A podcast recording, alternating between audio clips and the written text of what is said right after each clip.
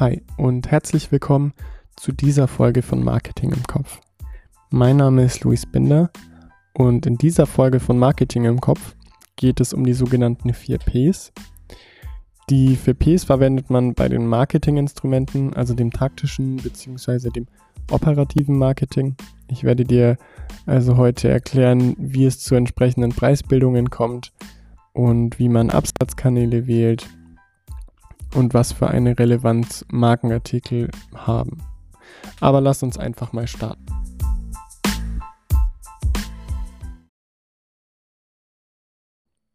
Nachdem wir das letzte Mal ja über die Analyse, die Ziele und die Marketingstrategien gesprochen haben, also das strategische Marketing, möchten wir jetzt zum taktischen bzw.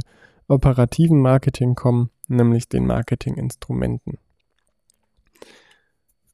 Häufig verwendet wird hier eben der Marketing-Mix mit den sogenannten 4 Ps, nämlich für Product, Place, Price und Promotion.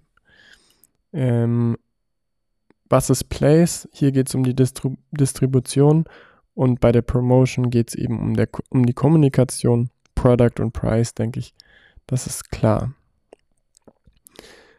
Was ist mit der Produktpolitik gemeint?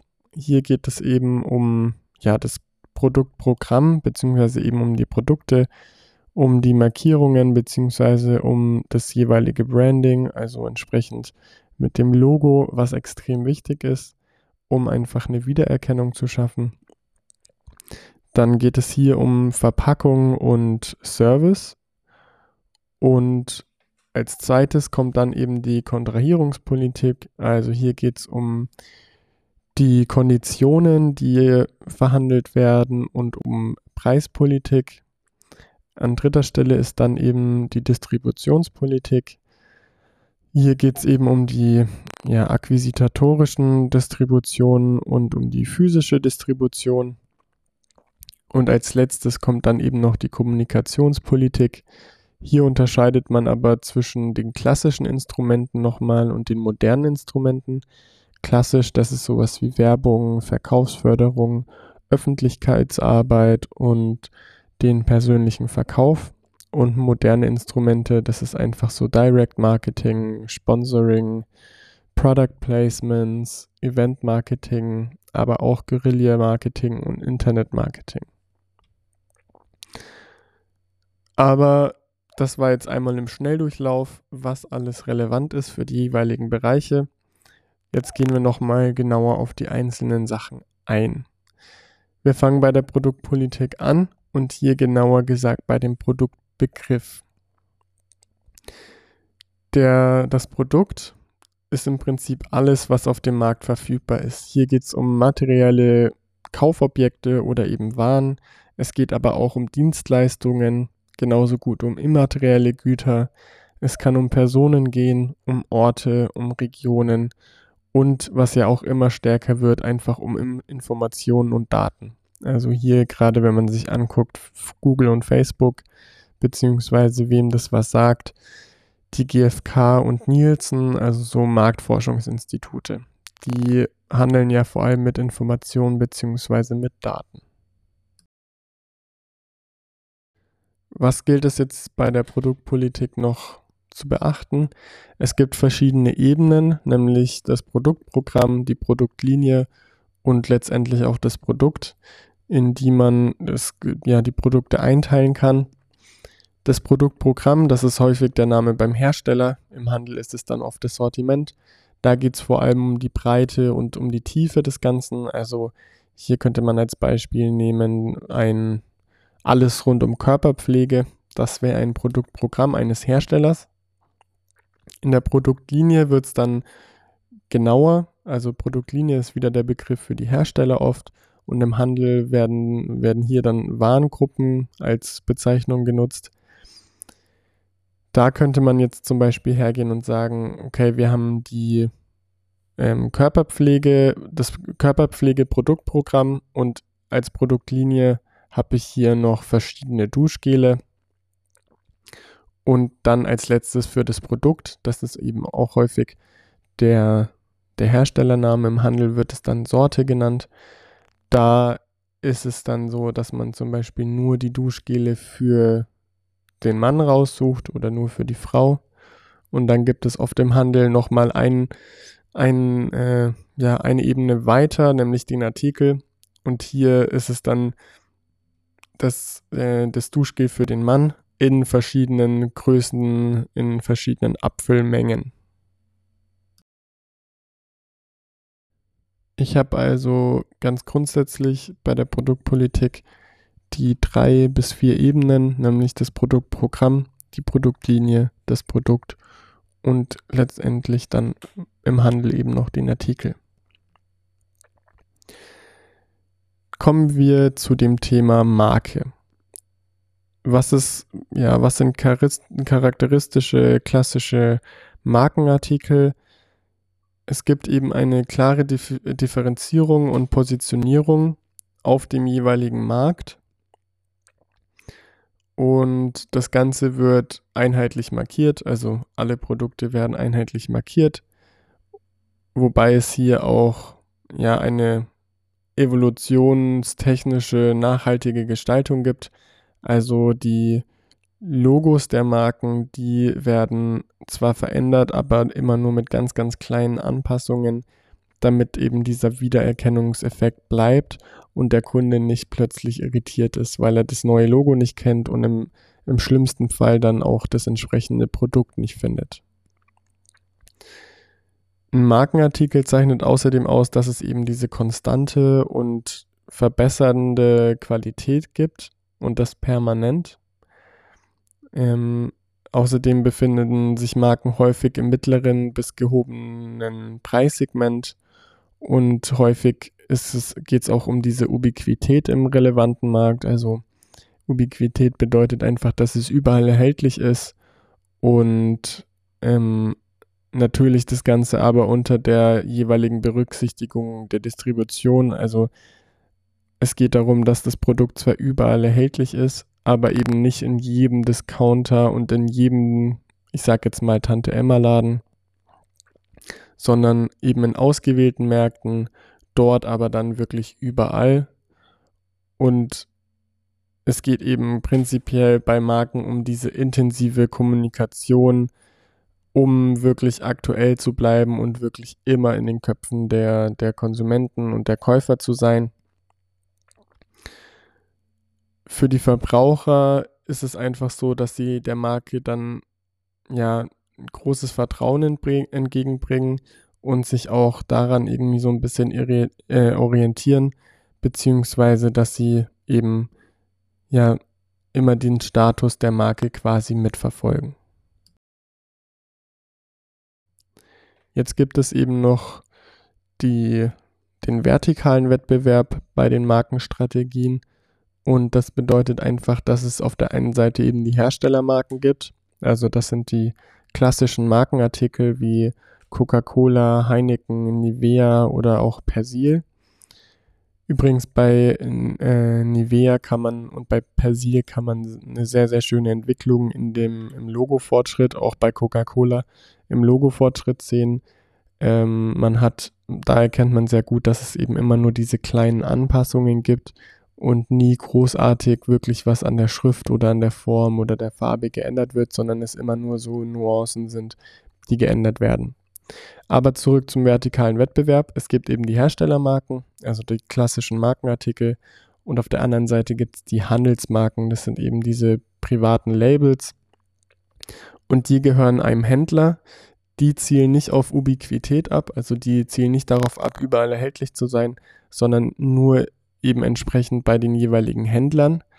Und das muss man eben, aber da kommen wir auch nochmal drauf zurück, immer ein bisschen im Hinterkopf behalten, dass gerade in Deutschland die, die Händler sehr, sehr viel Macht haben und dementsprechend auch mit der, ähm, ja, mit der Weiterentwicklung eigener Produkte drohen können quasi. Also man sieht es ja an vielen Produkten.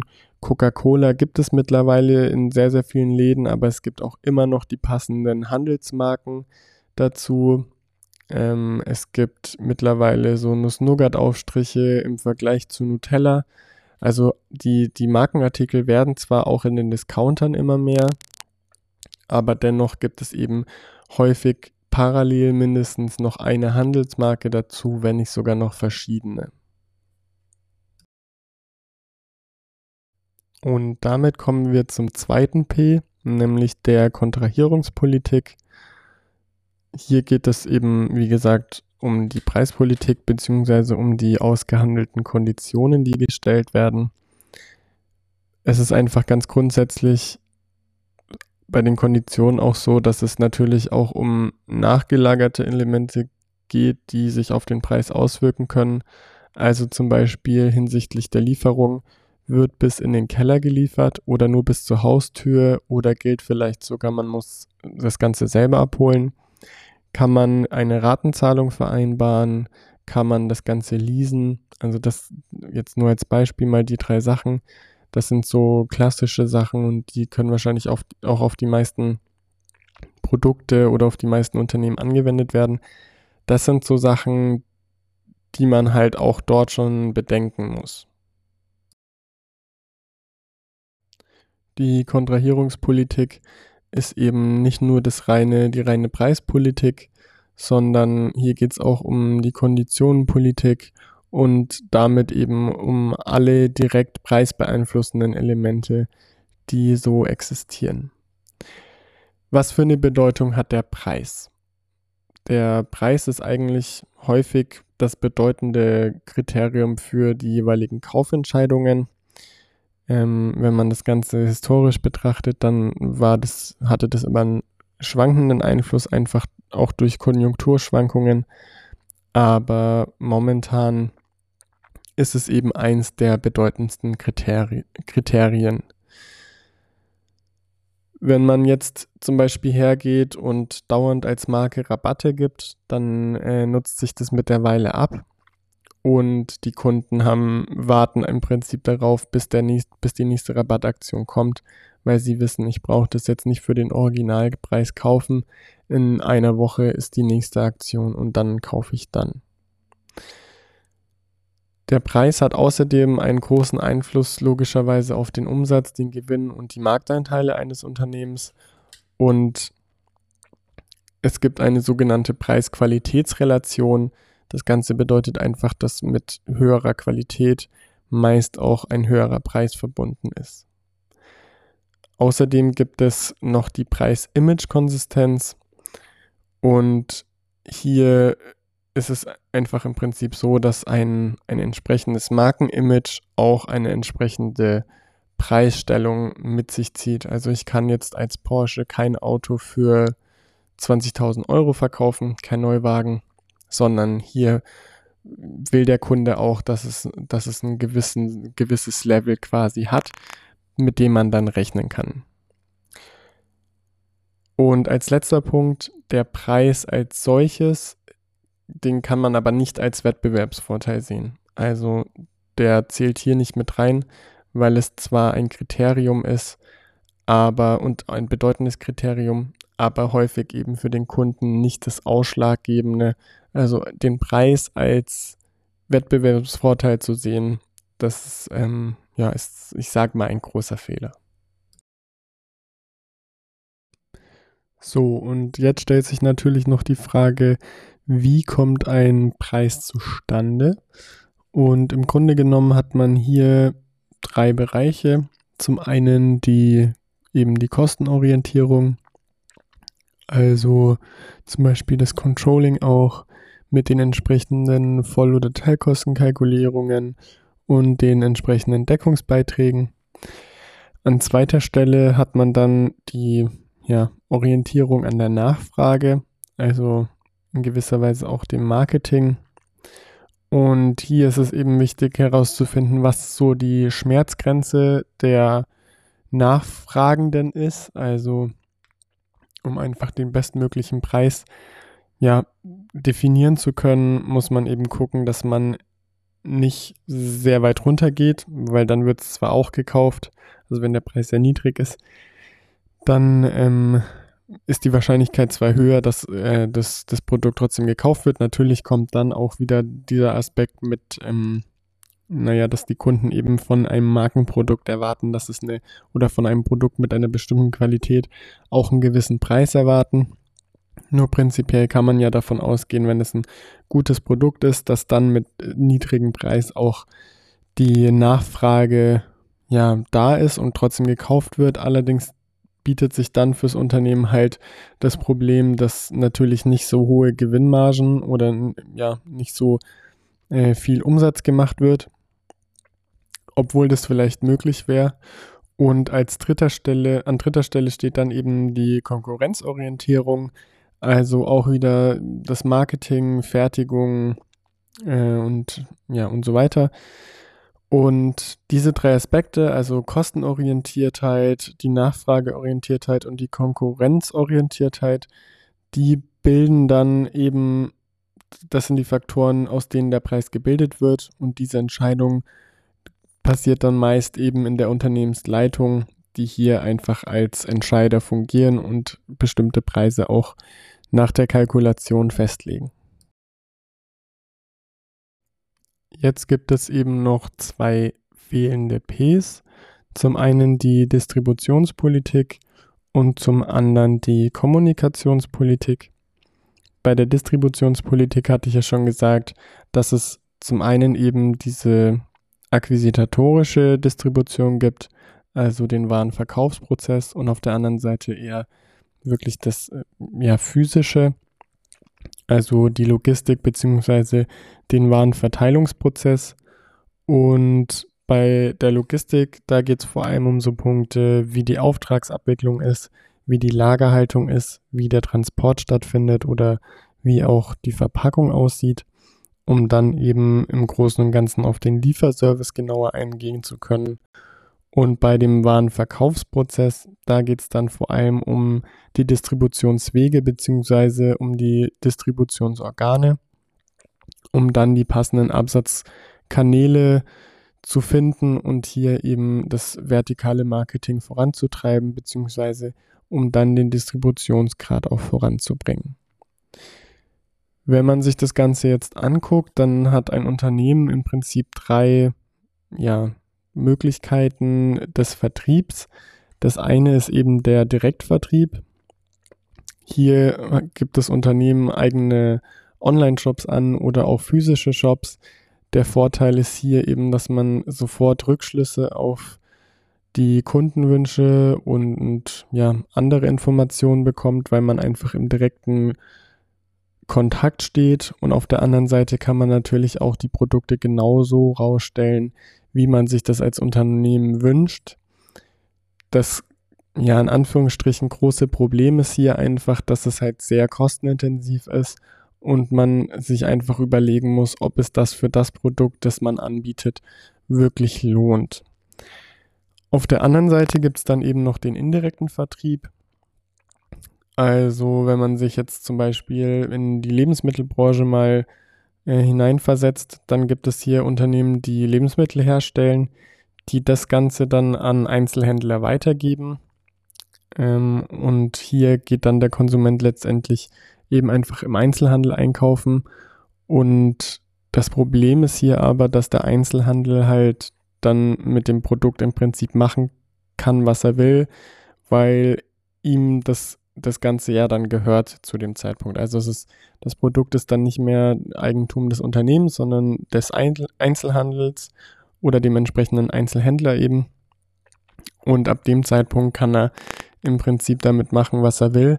Warum ist das ein Problem? Weil zum Beispiel die vorhin angesprochenen Rabattaktionen, wenn jetzt Einzelhändler sagen, wir möchten ähm, alle zwei Wochen oder jede Woche eine neue Aktion machen, genau mit dem Produkt, dann gehen die Kunden natürlich irgendwann her und sagen, okay, ich kriege das sowieso günstiger, dann brauche ich es jetzt nicht für einen teureren Preis irgendwo kaufen.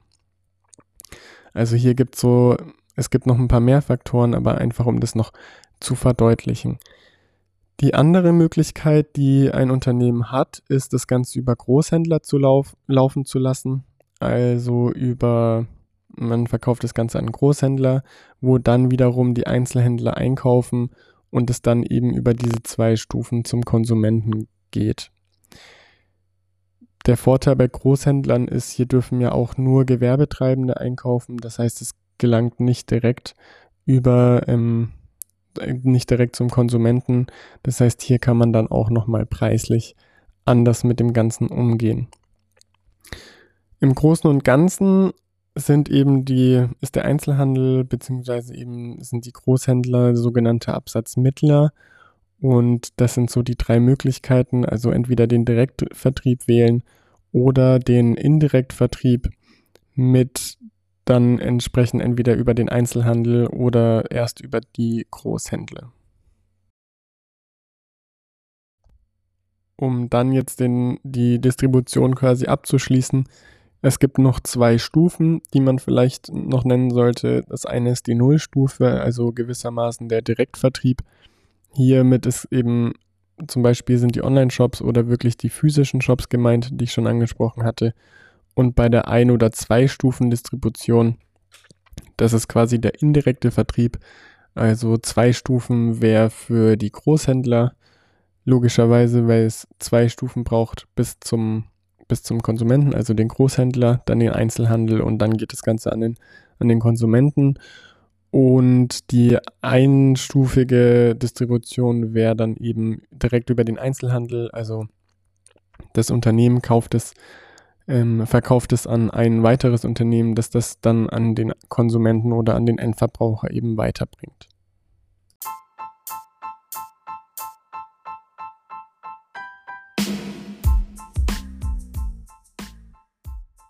Danke, dass du dir heute wieder einmal die Zeit genommen hast, diese Folge von Marketing im Kopf anzuhören. Ich hoffe, ich konnte dir schon mal einen ersten Einblick in die 4Ps geben und auch nochmal genauer die verschiedenen Funktionen der Produktpolitik, Kontrahierungspolitik und Distributionspolitik erklären. Also zum Beispiel, wie Preise entstehen, was macht ein Markenprodukt aus und was für eine Bedeutung hat der Preis eigentlich. Nächstes Mal beenden wir dann die 4Ps mit der Kommunikationspolitik, das ist ein sehr weitläufiges Thema und deswegen gibt es dafür eben eine ganz eigene Podcast-Folge.